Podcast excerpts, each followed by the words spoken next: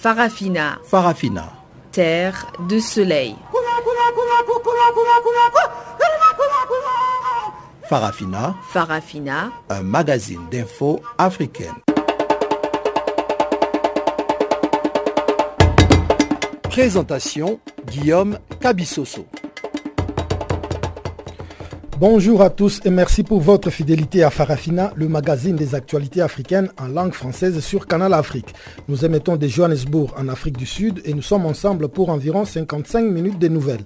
La technique est entre les mains d'Ibrahim Ravelino et voici sans plus tarder l'essentiel des titres qui font l'actualité.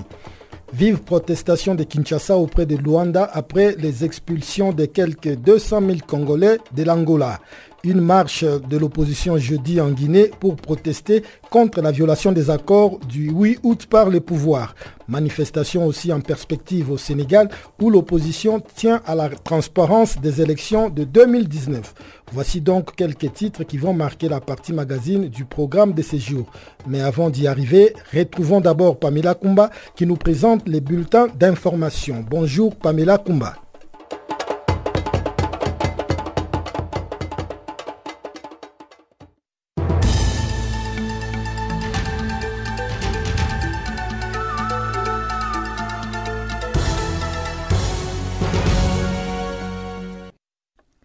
Bonjour Guillaume et bonjour à tous. Commençons tout de suite par les Comores. Situation toujours précaire alors que des opposants au régime du président Azali Assoumani ont encore affronté les forces de l'ordre mardi à 11 juin. Trois personnes ont été tuées et l'île est sous couvre-feu depuis lundi soir. Le ministre de l'Intérieur a accusé le gouverneur de l'île et ses collaborateurs d'être les instigateurs de ce soulèvement armé. Et il faut rappeler que le gouvernorat d'Anjouan a été le premier à s'opposer aux réformes institutionnelles engagées par le président Azali Assoumani. L'Union africaine a lancé un appel à une reprise urgente des pourparlers de paix, vu que la crise politique sur l'archipel devient de plus en plus inquiétante. Le président de la Commission de l'Union africaine, Moussa Faki Mahamat, a appelé les politiciens à placer l'intérêt du pays au-dessus de toute autre considération. La crise comorienne a commencé avec le référendum constitutionnel de juillet dernier qui a mis fin à une rotation de la présidence entre les trois principales îles des Comores. Campagne électorale pour la présidentielle du 7 novembre à Madagascar, la CENI, la Commission électorale nationale indépendante, donne un ultimatum de 48 heures aux candidats. Dès la troisième journée de la campagne électorale pour le premier tour de la présidentielle, des affichages sauvages dans les endroits publics et privés ont été signalés selon la CNI. Antananarivo, la capitale, en était principalement concernée, mais cette pratique fait de plus en plus tache d'huile. Après seulement une semaine de propagande, l'anarchie est totale en matière de pose d'affiches de propagande électorale. En cette deuxième semaine de campagne électorale, la Commission électorale nationale a donc donné l'alerte et son vice-président Hervé Filbert Adriamansoa a prévenu que tous les candidats qui ne respectent pas les dispositions de la loi en matière de pose d'affiches de propagande électorale seront sanctionnés. Pendant ces deux jours, toute affiche placardée dans les endroits non prévus à cet effet par la loi organique 2018-008 relative au régime général des élections devra être enlevée sous peine d'une astreinte financière. Au Togo, le recensement électoral en zone 2 a débuté ce mercredi en dépit de l'appel au boycott de la coalition des 14 partis d'opposition. Pour la coordinatrice de la C14, un recensement sans la participation des opposants est nul et sans effet. Brigitte Kafoui Adjamakbo Johnson estime que cette opération de recensement doit être reprogrammée dès que leurs représentants siégeront à la Commission électorale nationale indépendante. Elle a aussi évoqué à la presse un recensement frauduleux en insinuant que le gouvernement se prépare encore à voler les élections comme par le passé. Le Parti national panafricain, membre de la coalition des 14 qui soutient cette démarche, va même plus loin en demandant aux populations du nord du pays, surtout celles des villes de Mango, Bafilo et Sokodé, d'observer une journée ville morte ce mercredi. Les populations sont quand même sorties en ce jour et les électeurs ont jusqu'au 24 octobre 2018 pour se faire enregistrer. Et restons en Afrique de l'Ouest pour parler de lutte contre le terrorisme. Le Bénin, le Togo, le Niger et le Burkina Faso ont décidé de mettre leurs efforts ensemble pour lutter contre ce fléau. C'est la décision prise à l'issue d'une rencontre qui s'est tenue mardi à Ouagadougou entre les ministres de la Défense, des Affaires étrangères et de la sécurité de ces quatre pays. Le Bénin, le Togo, le Niger et le Burkina Faso vont mutualiser leurs efforts pour faire échec aux sombres desseins des terroristes présents dans la bande forestière à l'est du Burkina Faso. Il s'agira d'une coopération militaire qui va consister à échanger des renseignements relatifs à la sécurité et à mener des actions dans cette bande frontalière. Cette zone forestière commune aux quatre pays sert de refuge aux terroristes qui endeuillent le Burkina Faso depuis le début du mois d'août. Le syndicat national des agents des communes du Tchad a appelé à la grève ce mercredi tous les employés de huit communes d'arrondissement et de la mairie centrale de Tchamina, la capitale, qui sont restés plusieurs mois sans salaire. Sur les dix communes d'arrondissement de Djamena, seules deux n'accusent pas d'arriéré de salaire, mais elles ont été conviées à cesser le travail en solidarité avec leurs collègues grévistes. Aux dernières nouvelles, la rencontre destinée à éviter la grève entre le nouveau maire de Djamena et les responsables du syndicat national des agents des communes du Tchad a fini en queue de poisson selon les syndicalistes. Et on termine avec cette nouvelle qui nous vient de nos confrères d'APA News. Le ministre français des Affaires étrangères, Jean-Yves Le était attendu ce mercredi soir à Abidjan, la capitale ivoirienne, pour une visite d'amitié et de travail de 48 heures. Le chef de la diplomatie française va rencontrer jeudi la communauté française de Côte d'Ivoire et le chef de l'État ivoirien Alassane Ouattara.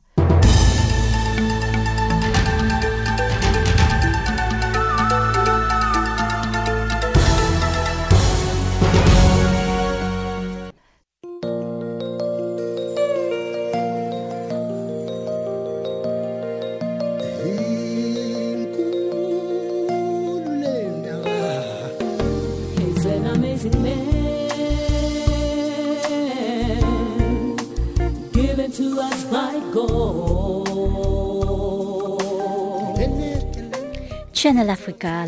Écrivez-nous sur notre page Facebook Channel Africa. Faites-nous des tweets French Farafina ou bien Channel Africa 1.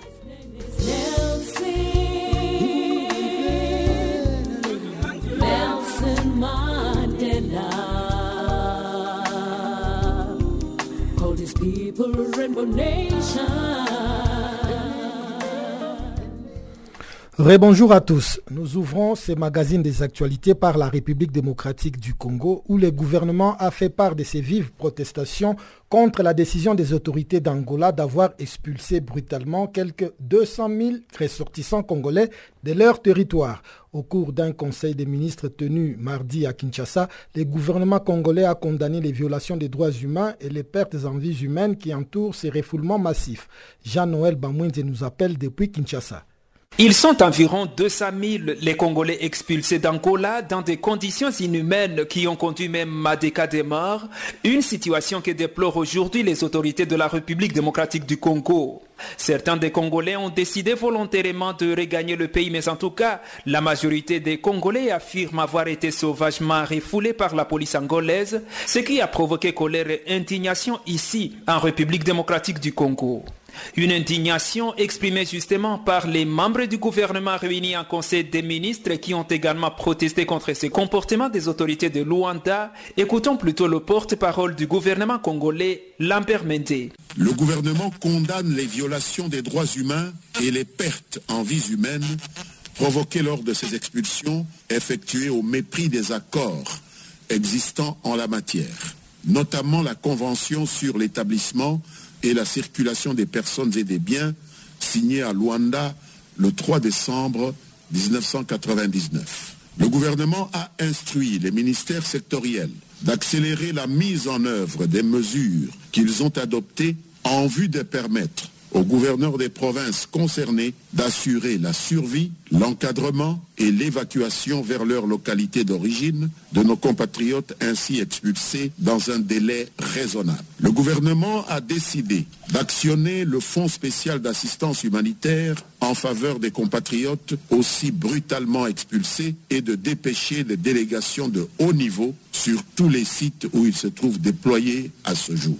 Le gouvernement déplore particulièrement le non-respect du principe de l'information préalable, faisant obligation à tout pays qui procède à l'expulsion de migrants irréguliers d'en informer le pays d'accueil des personnes à expulser en vue d'une meilleure prise en charge de ces dernières. Aussi a-t-il décidé de présenter toute son indignation et ses vives protestations au gouvernement angolais conformément aux us et coutumes Pendant ce temps, l'Association congolaise pour l'accès à la justice a exprimé sa préoccupation par rapport à la situation que traversent ces Congolais refoulés d'Angola.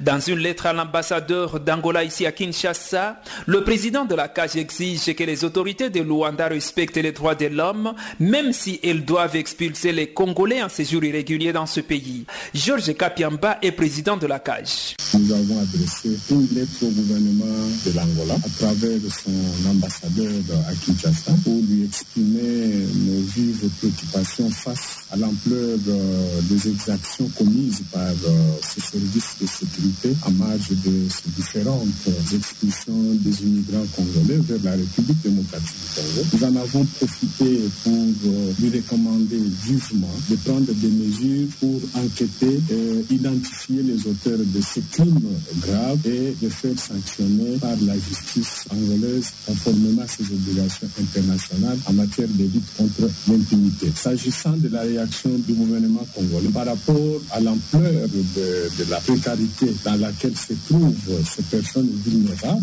nous espérons que le gouvernement pourra intervenir rapidement, tant sur le plan matériel que sur le plan médical, parce qu'il y a beaucoup de malades, beaucoup de blessés parmi ces, ces et que le gouvernement doit agir. Jean-Noël Bamoisé pour Canal Afrique à Kinshasa. Toujours en République démocratique du Congo, mais cette fois-ci au Nord Kivu, les jeunes ont célébré ce mercredi l'un des bénéficiaires du prix Nobel de la paix 2018, le docteur Denis Mukwege. À l'occasion, les films et documentaires sur la vie du docteur Mukwege ont été projetés aux participants qui les considèrent déjà comme un héros vivant et un modèle à suivre. C'est un reportage de Gisèle Kaimbani depuis la ville de Goma. Le prix Nobel de la paix 2018 à l'honneur ce mercredi à Goma, Dr Denis Mukwege a été célébré au Nord Kivu par les jeunes de l'association Chemin de la paix qui considèrent le réparateur des femmes, comme c'est ainsi qu'on l'appelle, comme un modèle. Mais qui représente Dr Mukwege pour cette jeunesse? Espoir Ngaloukié de Chemin de la paix parle d'un héros vivant. Il représente beaucoup de choses. Il représente un modèle vivant, il représente un héros vivant, il représente un homme de valeur. Parce que dans notre pays, nous avions beaucoup plus manqué les hommes de valeur qui ont sa carrure. Nous avons beaucoup plus manqué les hommes de rigueur. Nous avons manqué les hommes de, de sa notoriété et qui sont fermes dans leur position et qui sont fermes quant à ce qui concerne le patriotisme. Et moi, je les prends juste comme un modèle. Un modèle pour notre société. Certains jeunes se font désormais appeler des petits Denis Mukwege. Mais pourquoi? Robert Ziwabandi est un jeune de Goma qui s'est fait aussi appeler Petit Mukwege. C'est une référence, référence de choix. C'est une personne dont si tout Congolais l'y prend comme modèle, on peut avancer dans ce pays. Si quelqu'un prend que il n'y a, pas que l'argent dans la vie, comme lui l'a fait. Parce que comme nous avons suivi toute sa biographie, il avait un bon salaire en Europe. Mais il est venu dans un pays où il y avait la guerre. Il a laissé le bon salaire pour venir, pour créer un petit hôpital à Bukavu. Et vous savez comment la population était pauvre, il ne pouvait même pas payer presque la moitié du salaire qu'il avait. C'est quelqu'un dont il montre euh, à tout bout de champ que c'est un exemple à suivre qu'il a des bonnes valeurs que tout le monde peut incarner et nous, nous voulons être comme lui. Nous ne voulons plus marcher parce que simplement il y a de l'argent. Nous voulons aussi marcher parce que nous avons des visions, parce que nous avons des principes. Il ne faut tout simplement pas marcher parce que tout simplement on a été payé ou bien parce qu'on sera payé. Au lendemain de sa nomination le 5 octobre dernier, dans une interview nous accordée à Bukavu, le prix Nobel de la paix, le premier à RDC, a dédié ce prix à toute la population congolaise et plus particulièrement à cette population victime de la barbarie humaine. Ce prix Nobel de 2018, c'est un prix des femmes congolaises, c'est un prix des victimes de violences sexuelles et des survivantes, Ce prix, c'est un prix des Congolais. Et donc, euh, j'ai la certitude que si les Congolais s'approprient ces prix pour que chacun sente la responsabilité de créer des conditions pour avoir la paix en République démocratique du Congo, nous pouvons considérer que le problème du viol va être derrière nous. Il ne faut pas ignorer que les viols que nous avons vus dans le sud Kivu, dans l'Ituri, dans le nord Katanga, ces viols sont des viols liés au conflit armé. Et que la meilleure façon de commencer à combattre ces fléaux, c'est se battre pour avoir la paix. Et cette paix ne peut se construire que par l'engagement de chaque Congolais. Que chaque Congolais se pose la question, moi personnellement, qu'est-ce que je fais pour qu'il y ait une paix durable dans ma région, dans ma province, dans ma collectivité, dans ma communauté et dans mon pays? Et donc je crois sincèrement que euh, ce prix Nobel qui nous a été octroyé au Congo, c'est en fait un signal fort pour que chaque Congolais s'approprie du prix et qui se pose cette question, qu'est-ce que je fais pour que la paix durable vienne au Congo? Depuis Goma, Kaimbani pour Canal Afrique. En Guinée, un jeune homme a été tué mardi à Conakry lors de la seconde des deux journées villes mortes organisées par l'opposition. L'opposition guinéenne qui a prévu jeudi une marche et un rassemblement pour protester contre la violation par le pouvoir d'un accord conclu en août sur l'installation des élus locaux après les scrutins contestés du 4 février. L'installation des élus communaux a commencé au début du mois sous la supervision des délégués du ministère de l'administration du territoire et de la décentralisation. Mais l'opposition accuse notamment le pouvoir de corrompre certains de ses élus pour s'assurer le contrôle des mairies à travers le pays. Les précisions avec notre confrère Nouhou Baldé depuis Conakry. Deux journées ville mortes décrétées par l'opposition le lundi et mardi. Malheureusement, il y a eu euh, un mort hier à Coloma Marché, c'est dans la commune de Ratoma, ici à Conakry. Et demain, normalement, une marche est prévue. Elle passera euh, par l'autoroute Fidel Castro entre le carrefour euh, qu'on appelle carrefour Tannery à l'esplanade du stade du 28 septembre. L'opposition républicaine qui, qui a annoncé donc ces séries de manifestations anime, se retrouve actuellement même au niveau du QG de l'IFDG, le principal parti de l'opposition guinéenne. Euh, donc les nouvelles décisions sont attendues d'un moment à l'autre. Mais il faut savoir que euh, dans la législation guinéenne, pour les marches, euh, les organisateurs sont soumis à un régime d'information. Seulement très souvent, quand on dépose ces lettres d'information, les autorités locales euh, arrivent à interdire euh, ces manifestations. Donc, pour le moment, nous ne savons pas si ces manifestations vont être euh, entre griffes autorisées et donc sécurisées par l'État ou bien ces manifestations seront interdites.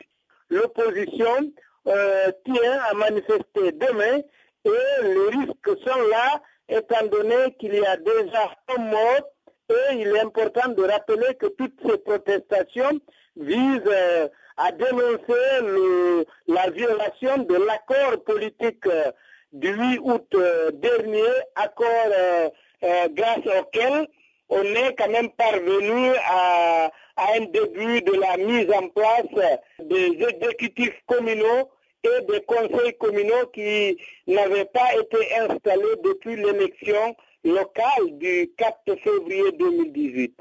Est-ce que à partir euh, de ces marches euh, qui ont commencé lundi, on sent déjà la volonté du gouvernement à réparer euh, ce qui lui est reproché par l'opposition? Pour le moment, on ne sent aucun signe, il n'y a aucun effort du gouvernement pour satisfaire aux réclamations de l'opposition. Au départ, on a parlé de l'accord du 8 août, c'est parce que le 9 août, il y avait une grande manifestation qui était attendue, qui était annoncée par l'opposition, Et donc, les craintes étaient là parce que très souvent, quand il y a des manifestations, il y a des morts, il y a des blessés, il y a des cas, il y a des interpellations. Donc ça crée une psychose au sein des, citoyens guinéens et, de ceux qui vivent en Guinée. Et donc le 8 août, le gouvernement s'était déplacé pour aller au QG de l'UFDG signer cet accord. Depuis donc l'annonce euh, vendredi passé euh, des journées ville morte et de la marche de demain, le pouvoir n'a fait aucun geste, en tout cas connu du grand public. Euh, euh, ce que les opposants disent, c'est que le statu quo est maintenu et que normalement il y aura donc une marche demain. Encore une fois, je précise qu'ils sont en conclave actuellement au QG de l'UFDG. Donc, dans les heures qui arrivent, on en saura un peu plus.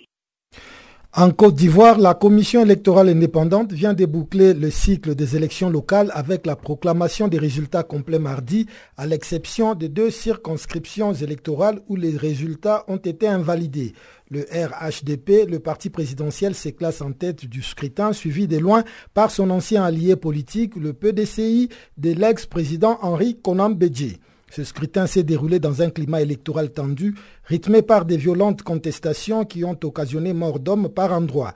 Depuis, l'on assiste dans le pays à une montée en tension du discours politique qui fait craindre une surenchère permanente jusqu'aux échéances de la présidentielle de 2020. Salé Marius Kwasi est notre correspondant à Abidjan. Président de la CEI, la commission électorale indépendante, Yissouf Bakayoko, est on ne peut plus clair au sujet des élections locales qui viennent de se dérouler. Ainsi, on enregistre un taux de participation peu élevé mais similaire à ceux de 2013, avec 46,4% au régional et 36,2% au municipal, et notamment une victoire écrasante du RHDP, le Rassemblement des Oufotistes pour la démocratie et la paix, le parti présidentiel. Youssouf Bakayoko, président de la commission électorale indépendante. Liste de candidatures élues, donc 30 conseillers élus. RHDP, 18, soit 60% des conseils. PDCI, 6, soit 20%. Indépendant, 3, soit 10%. PDCI, RHDP, 2, soit 6,67%. FPI, 1, soit 3,33%. Le président de la commission électorale indépendante a par ailleurs condamné les violences qui ont émaillé le scrutin et exprimé son soutien aux familles des victimes. La commission électorale indépendante voudrait-elle exprimer par ma voix ses vifs regrets pour ces incidents indépendants de sa volonté qu'elle condamne avec force, ainsi que sa profonde compassion aux familles meurtrières endeuillées, en même temps que ses prières pour le repos de l'âme du défunt et un bon rétablissement des blessés.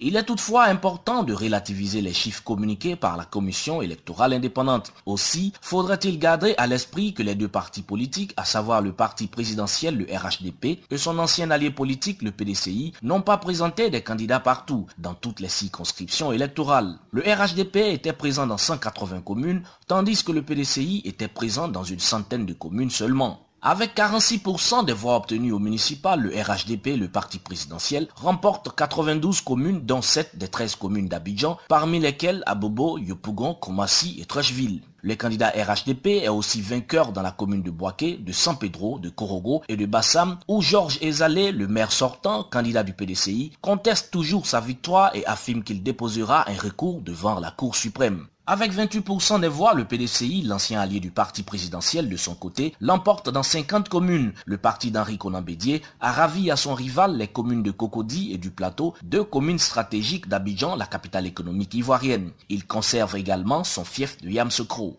Les candidats indépendants, eux, pèsent 28% des suffrages. Sur les 389 candidats indépendants qui se sont présentés à ces élections, 56 ont été élus.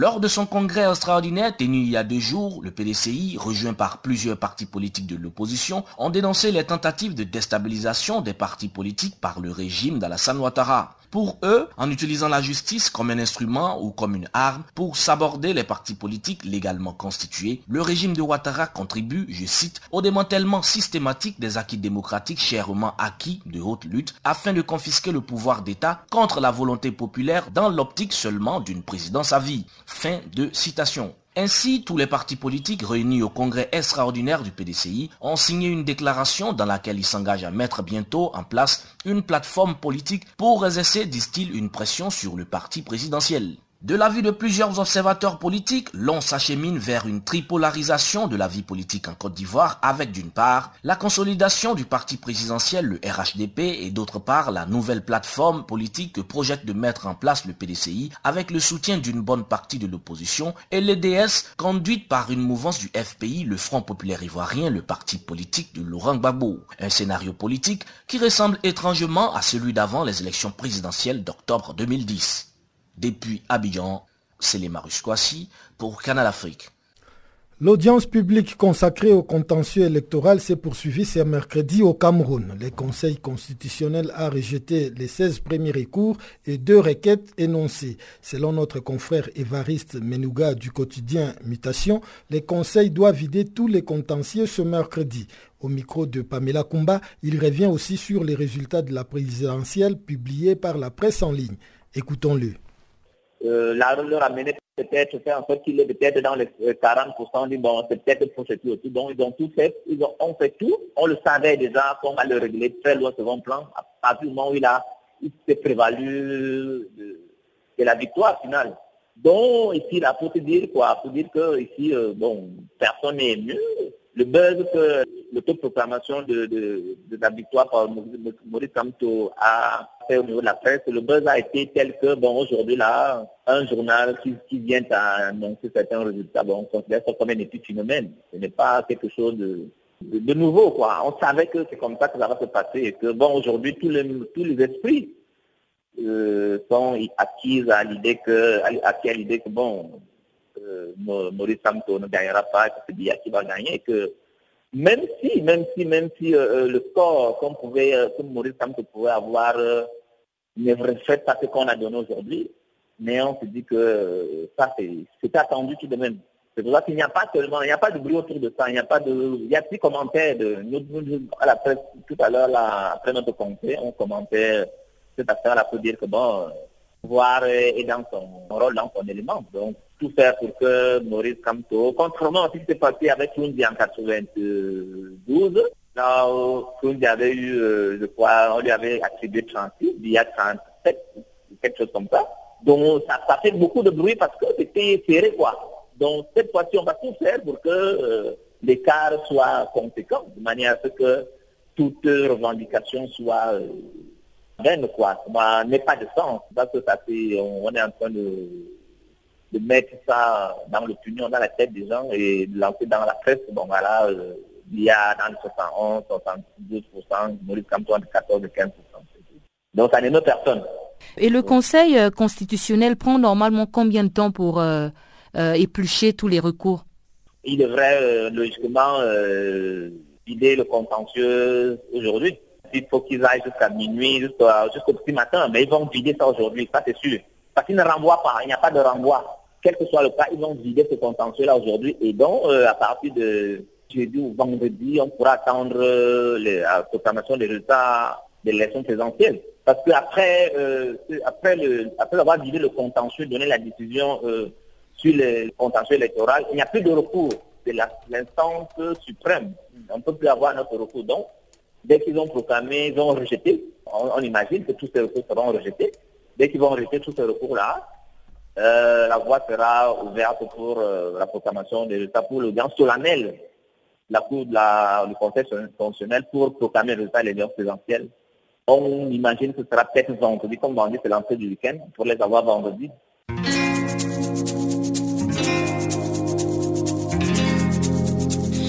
Vous écoutez Parafina, un programme en français sur Canal Afrique émettant de Johannesburg. Pour vos réactions à nos émissions, écrivez-nous soit à l'adresse électronique suivante farafina.channelafrica ou envoyez-nous un SMS au numéro qui suit 00 27 833 81 56 59.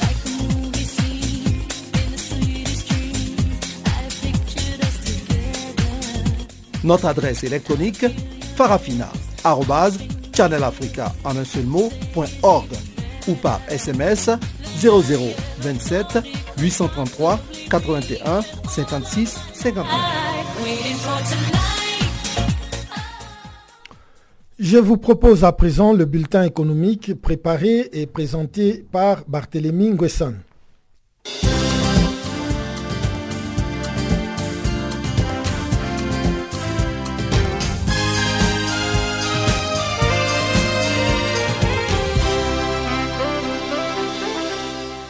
Bonjour à tous et bienvenue dans ce bulletin de l'actualité économique.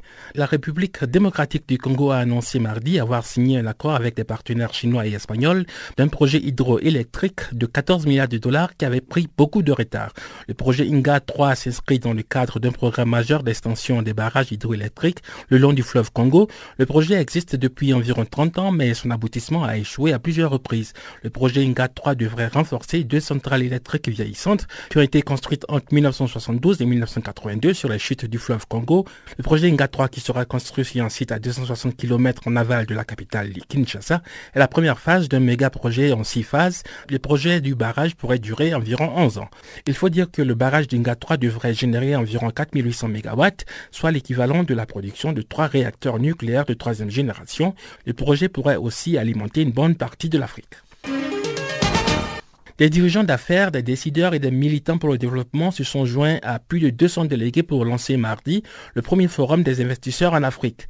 Lors de cette journée, les investisseurs ont étudié les opportunités d'affaires représentant environ 82 milliards de dollars américains pour plus de 60 petites et moyennes entreprises en expansion. Les participants de cette rencontre ont observé que les petites et moyennes entreprises ont des difficultés à trouver des fonds. C'est la raison pour laquelle le forum a tenté de combler ce vide en permettant à plus de 60 entreprises africaines de rencontrer des investisseurs. Foucault Vientis, vice-président de la nutrition dans les marchés émergents à la Royal DSM, a fait l'éloge de l'initiative qui a permis à des entreprises en expansion qui visent à améliorer l'accès à des aliments nutritifs de rencontrer donc les investisseurs. L'ancien président de la République de Tanzanie, son excellence Jakaya Kikwete, a demandé pour sa part une plus grande collaboration des secteurs publics et privés pour relever le défi de la malnutrition. L'Office des Nations Unies pour la réduction des risques de catastrophes a publié récemment un rapport sur les catastrophes naturelles qui ont eu lieu ces 20 dernières années. Le document pointe des pays comme Porto Rico, dont les pertes en catastrophes naturelles représentent environ 12,2% du PIB. Porto Rico est suivi par Haïti avec 17,5%, Honduras avec 7% et Cuba avec 4,6% ce sont là les pays qui souffrent le plus des catastrophes naturelles. Les pertes annuelles de la République populaire et démocratique de Corée représentent 7,4% de son PIB. Le coût des catastrophes naturelles est impressionnant, c'est quand même en 20 ans 2908 milliards de dollars de dégâts enregistrés, plus de 4 fois le budget de l'armée américaine qui est de 610 milliards de dollars. Sur le plan humain, l'addition est salée. Au cours des 20 dernières années, 1,3 million de personnes ont perdu la vie. C'est plus que la population de la Guinée équatoriale, soit environ 4 fois plus la population africaine. L'OCDE, l'Organisation de coopération de développement économique, et le HCR, le Haut Commissariat aux réfugiés, ont publié lundi un plan d'action avec 112 idées destinées aux entreprises et au pouvoir public afin de faciliter l'intégration des réfugiés sur le marché du travail. Le document suggère au pouvoir public d'élaborer des procédures simplifiées pour l'octroi des permis de travail quand c'est possible, d'identifier les compétences des réfugiés, mais aussi de mettre en place une aide financière ou des prêts. Le HCR et l'OCDE suggèrent également d'identifier les secteurs qui font ou feront face à des pénuries de main-d'œuvre à l'avenir et à expliquer comment les réfugiés peuvent contribuer à combler ces besoins. L'OCDE et le HCR ont ainsi lancé un appel à tous les acteurs de la société et pas uniquement aux employeurs ou au gouvernement. La Guinée-Bissau est actuellement paralysée par un mouvement de grève déclenché par la Fédération nationale des associations de transport routier qui regroupe les taxis, les taxis collectifs et les camions. Les grévistes dénoncent les nombreux raquettes policiers. Ils réclament une définition claire des rôles entre les différents fonctionnaires chargés de la circulation routière, la police, la garde nationale et les agents de la direction des transports terrestres notamment. Ils protestent également contre l'augmentation des taxes et le mauvais état des routes. La Guinée-Bissau, qui est une ex-colonie portugaise, est un des derniers pays au monde dans le classement de l'indice de développement humain du programme des Nations Unies pour le développement, le PNUD. Voilà, c'est la fin de ce bulletin de l'économie. Merci de l'avoir suivi. À bientôt.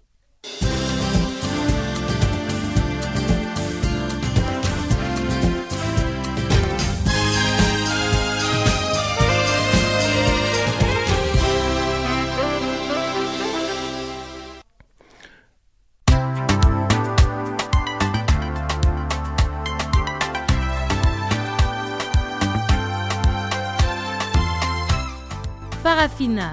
Farafina.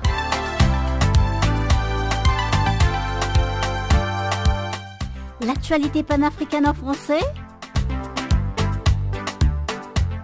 Ah bon? Mais oui, c'est tous les jours de lundi à vendredi, 16h GMT. Sur Channel Africa,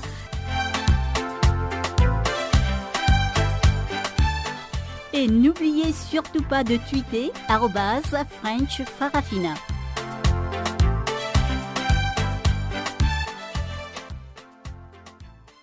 Nous ouvrons la deuxième partie de ce magazine des actualités par la Somalie où l'armée américaine a annoncé mardi avoir conduit une frappe contre des islamistes somaliens Shebab tuant approximativement 60 terroristes.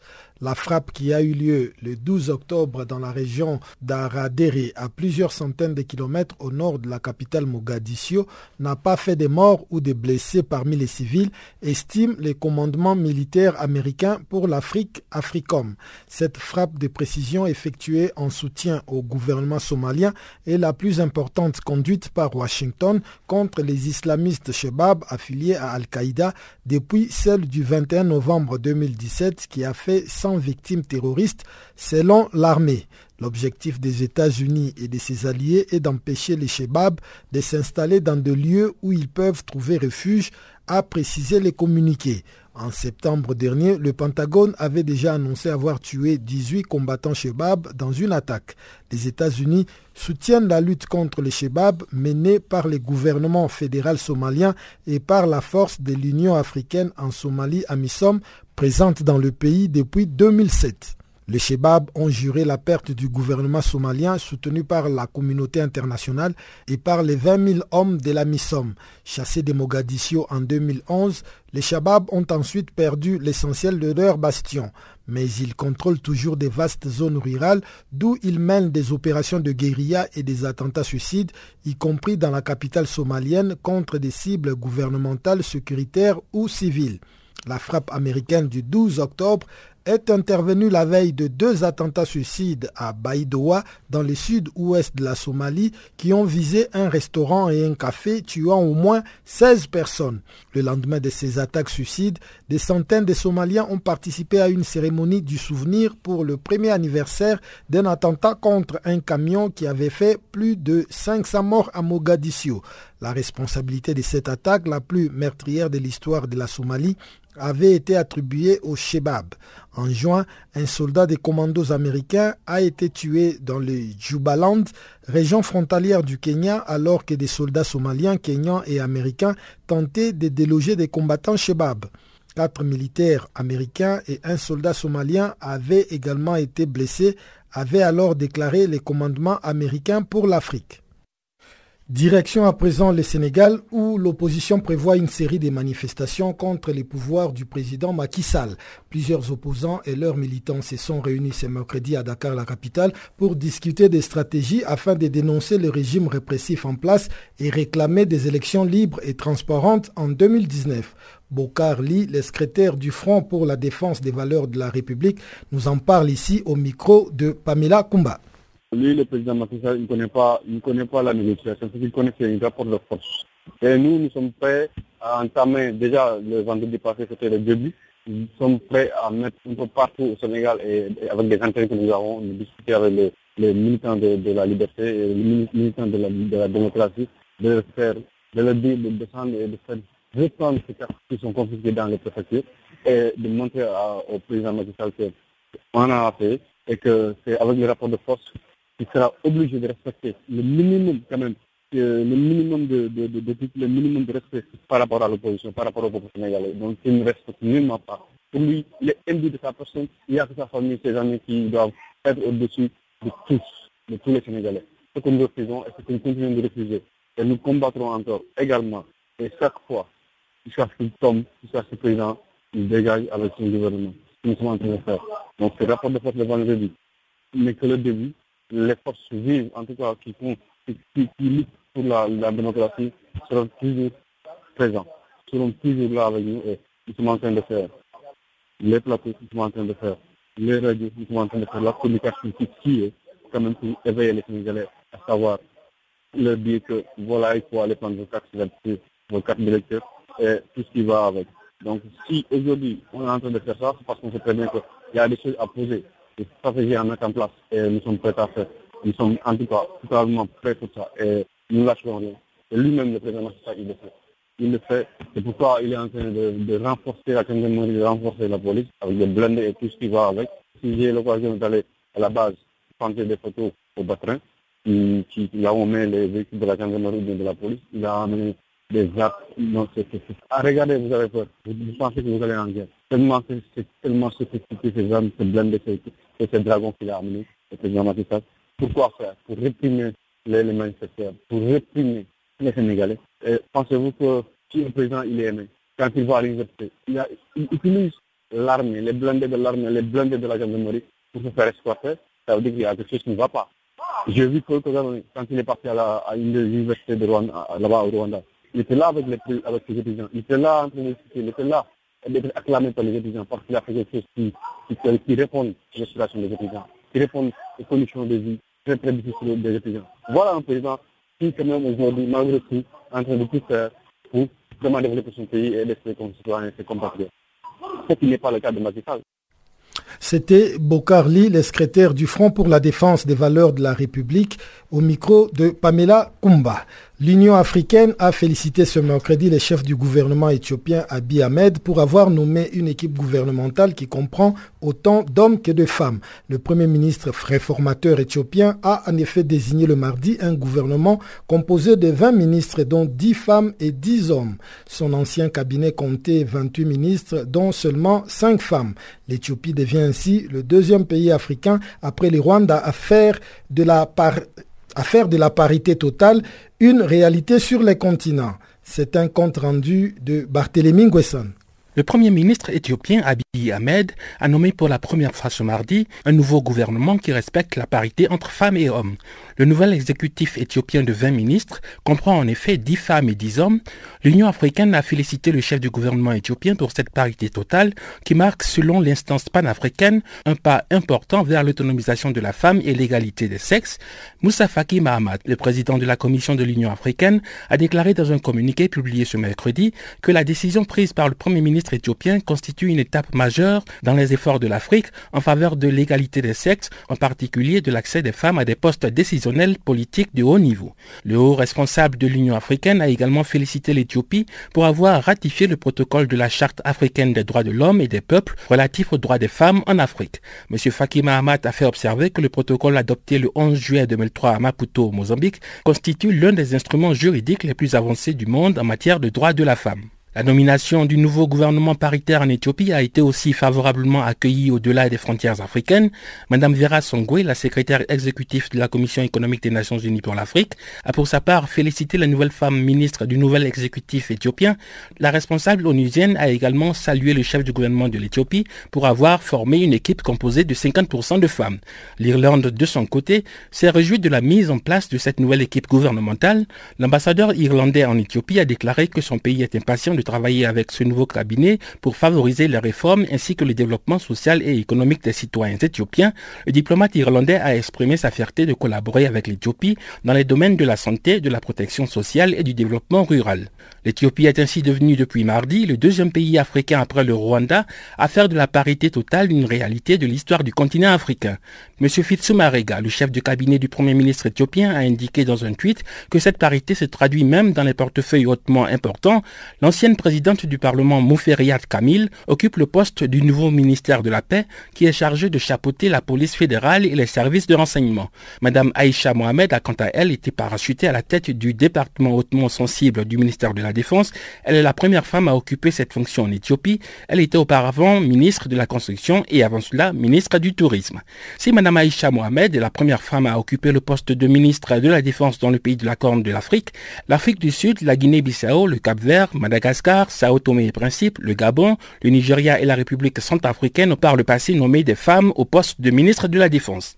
Malgré les grandes réformes de son Premier ministre, l'Éthiopie fait face ces derniers temps à des violences interethniques. Près d'un million de personnes ont été forcées de fuir leur foyer après de violents combats entre les Oromo et la minorité ethnique de Guédéo dans le sud du pays. Ces affrontements ont éclaté en avril dernier, peu après la nomination d'Abiy Ahmed comme Premier ministre éthiopien.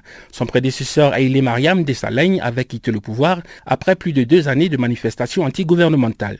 Le leader éthiopien de 42 ans est en train de se construire une réputation de faiseur de paix il pourra aussi intégrer le cercle des défenseurs du féminisme en Afrique après la nomination récente de son gouvernement paritaire. Barthélémy Nguessan pour Channel Africa.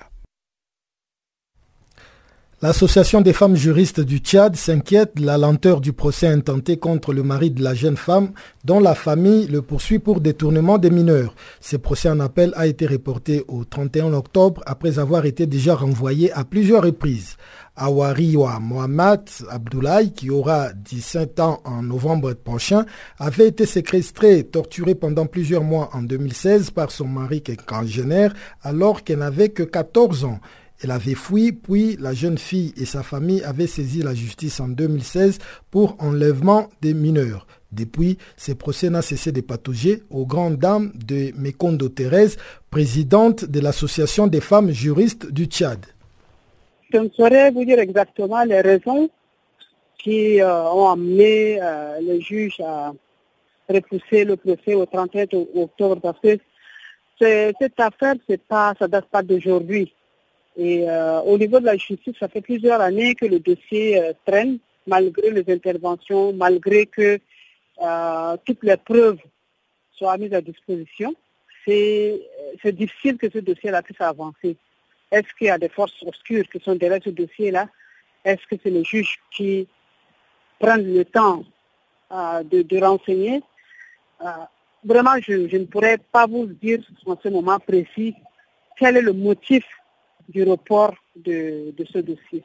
Mais vu l'importance quand même que revêt cette affaire, la justice tchadienne devrait traiter l'affaire avec euh, beaucoup de tact et avec euh, rapidité. Vous qui êtes donc à la tête de l'association des femmes juristes du Tchad, vous ne pouvez pas donner une explication à cette lenteur de la justice. la lenteur de la justice euh, ne, se résume pas seulement à l'affaire de Aware. La lenteur de la justice a toujours été décriée dans tous les dossiers qui sont soumis à cette justice parce qu'il y a toujours des interventions, des interventions intempestives qui font que euh, moi, je ne peux pas dire euh, de prime abord que tous les juges ne font pas leur travail comme ils se le doivent. Il y a des juges conscients qui, sont là, qui font leur travail, mais il y en a qui ne font pas exactement ce qu'ils doivent faire. Et comme je l'ai dit tantôt, il y a des interventions qui font que euh, nous avons, c'est comme si nous avons deux sortes de citoyens. Il y a des citoyens qui sont, dont la justice traite rapidement et avec diligence leur dossier et a des citoyens dont le, dossier peut traîner euh, 2, 3, 4, 5 ans. Et euh, nous, on a été saisis de ce dossier-là il y a hum, plusieurs années parce qu'on a suivi la fille quand elle était allée euh, dans le cadre de la 17e réunion des Nations Unies sur le, mariage des enfants. Donc la fille a été présentée comme l'exemple du mariage des enfants qui a connu des problèmes et pour lesquels euh, on a pu retirer cette fille-là. Et donc, on a amené la fille et elle a été soutenue même par la première dame du Tchad. Et on pensait qu'avec l'intervention de cette autorité-là, diligence devrait être faite pour que cette, affaire qui, marque vraiment qu'au Tchad, il y a le mariage des enfants qui est, là et qui, dont les, jeunes filles subissent dans, leur chair et dans leur corps et qui ne leur permettent pas de, de s'épanouir. Malheureusement, malgré la, que la première dame ait amené la fille pour, comme exemple de, travail qui se fait contre le mariage des enfants, malgré que le ministère de la Femme, des Affaires sociales et de la Famille se, soit impliqué, malgré que les associations de, droits de l'homme se soient impliquées, vraiment ce dossier-là n'avance pas. Alors moi, je dis peut-être que le dernier recours qui reste là, c'est qu'il y a une volonté politique que les hautes autorités puissent prendre la décision de dire on arrête avec ce, dossier-là, on traite ce dossier-là pour qu'on puisse finir avec euh, euh, l'affaire Aware et permettre vraiment à cette fille-là de s'épanouir et à, à, à, à ses occupations, surtout aller à l'école. Madame, en août 2017, euh, la justice tchadienne avait déclaré l'époux de Madame Ayoura euh, non coupable hein, pour infraction non constituée. Ce n'est pas pour cette raison qu'elle tire un peu à longueur pour finalement fatiguer le plaignant afin qu'il puisse abandonner la procédure. Non, comment l'infraction non constituée Cette fille a été, c'est vrai, cette fille a été mariée par ses parents. Mais selon les, clauses de ce mariage-là, il était question que le monsieur verse sa dot et que la fille puisse avoir sa majorité avant que le mariage soit consommé. Malheureusement, juste après, un an après, le monsieur est venu chercher sa femme. Et non seulement, euh, il ne l'a pas traité comme une, femme, c'est une fille, une mineure qu'il a, a épousée, qu'il a maltraité, euh, qu'il ne prenait même pas en charge, et il a même vraiment usé de subterfuge là pour aller euh, éliminer cette fille-là.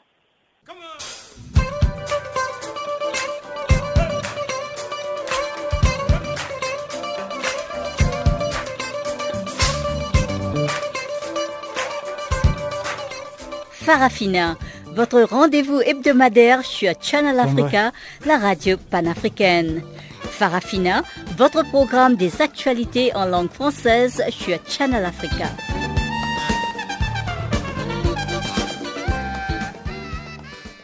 Je vais une fois de plus céder le micro à Barthélémy Nguensan qui vient de faire son entrée dans ses studios. Cette fois-ci, il va nous présenter la page des sports.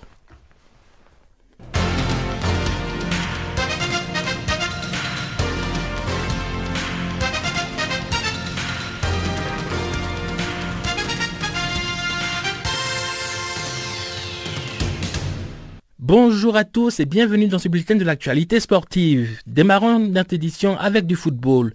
Le Nigeria a réalisé une bonne opération à Sfax en Tunisie lors de la quatrième journée des éliminatoires de la Coupe d'Afrique des Nations masculines 2019. Les Super Eagles se sont imposés mardi par 3 buts à 2 face à la Libye au match retour. Odion Igalo a ouvert le score pour les Nigériens à la 14e minute de jeu avant que Ahmed Moussa ne corse l'addition 3 minutes plus tard. À 2-0, les Super Eagles pensaient avoir assuré les 3 points de la rencontre, mais le Libyen Zoubia a réduit le score avant la pause, notamment à la 35e minute de jeu, quand Ben Ali a obtenu l'égalisation à un quart d'heure de la fin du match. Le sauveur Igalo est venu à la rescousse pour offrir la victoire au Nigeria, déjà auteur d'un triplé au match aller, le samedi dernier, l'attaquant nigérien a gâché les espoirs libyens en signant son doublé à la 81e minute. Le Nigeria enchaîne ainsi une troisième victoire consécutive après avoir trébuché au début des éliminatoires. Grâce à ce succès, les Super Eagles relancent le groupe E. Ils prennent la tête du classement devant l'Afrique du Sud qui a concédé un nul vierge face aux Seychelles.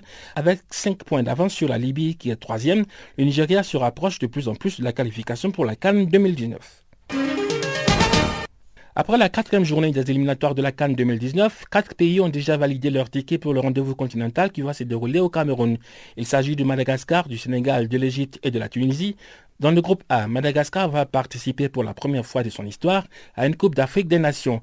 Les barrières malgaches restent invaincus après quatre matchs. Ils sont assurés d'une qualification et cela à deux journées de la fin des éliminatoires de la Cannes 2019. Le Sénégal, quant à lui, l'un des représentants africains au mondial russe, constitue le deuxième qualifié de ce groupe A. Dans la poule J, la Tunisie et l'Égypte ont assuré leur place pour les phases finales de la Cannes 2019.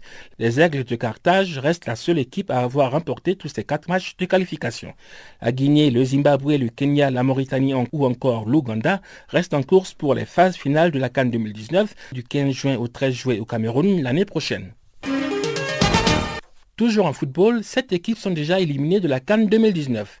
Dans le groupe A, après les qualifications du Sénégal et de Madagascar, la Guinée équatoriale et le Soudan ne seront définitivement pas au rendez-vous au Cameroun. Les Équato-Guinéens ne comptent que 3 points tandis que les Soudanais occupent le bas du tableau avec 0 points. Dans le groupe J, le Niger et le Swaziland sont déjà éliminés. Les deux sélections n'ont jusque-là enregistré aucune victoire. Le Botswana ne peut plus se qualifier dans le groupe I. Les Botswanais affichent 0 points après 4 matchs, même sans cloche pour les Seychelles dans le groupe E qui ont encaissé 14 buts contre 1 point inscrit. Le Soudan du Sud complète la liste des éliminés, les Sud-Soudanais n'ont pas encore marqué le moins de buts dans ces tours éliminatoires. Le mondial 2018 de football a injecté 12,5 milliards d'euros dans l'économie russe, soit plus de 1% de son produit intérieur brut.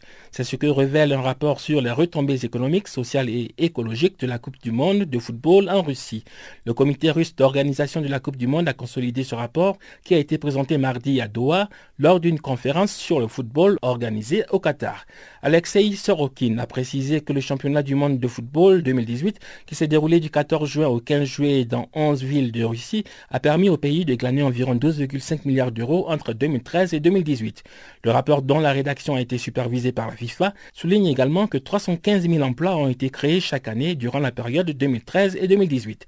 Selon le comité russe d'organisation du mondial 2018, les effets positifs de la Coupe du Monde sur l'économie russe vont se prolonger sur les cinq prochaines années. Le Qatar va accueillir le prochain mondial en 2022. Parlons à présent de la Ligue des Nations de football UEFA. L'équipe de France a battu mardi l'Allemagne sur le score de 2 buts à 1. C'est pourtant Tony Kroos qui a donné l'avantage à la Mannschaft au Stade de France en transformant un penalty à la 14e minute. Mais les Bleus sont revenus au score au retour des vestiaires grâce à Antoine Griezmann, bien servi par Lucas Hernandez à la 67e minute de jeu. La France a finalement scellé la victoire grâce au doublé de Griezmann. Avec ce résultat, les Bleus se rapprochent de la phase finale de la Ligue des Nations quand l'Allemagne continue de s'enfoncer dans la crise. Enfin, les Sud-Africains Luke Davis et la Nigériane Rosemary Chukuma ont été sacrés mardi, respectivement champions des 100 mètres masculins et féminins des Jeux olympiques de la jeunesse 2018. À Buenos Aires, dans la capitale argentine, Davis s'est imposé en 10 secondes 15 devant le Nigérien Alaba Olokule à Quintola. Le Japonais Shirio Ikeda a pris la troisième place. Et puis aux 100 mètres dames, la Nigériane Rosemary Chukuma a remporté la médaille d'or après avoir passé la ligne d'arrivée en 11 secondes 17 devant son Julien Alfred et Gabriela Anahi Suarez. Voilà, c'est la fin de ce bulletin de l'actualité sportive. Merci de l'avoir suivi. À bientôt.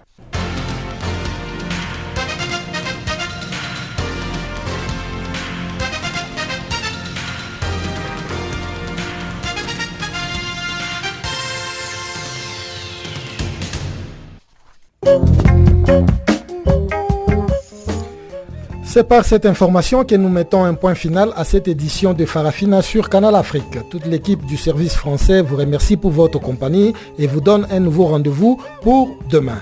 Merci et une fois de plus, au revoir.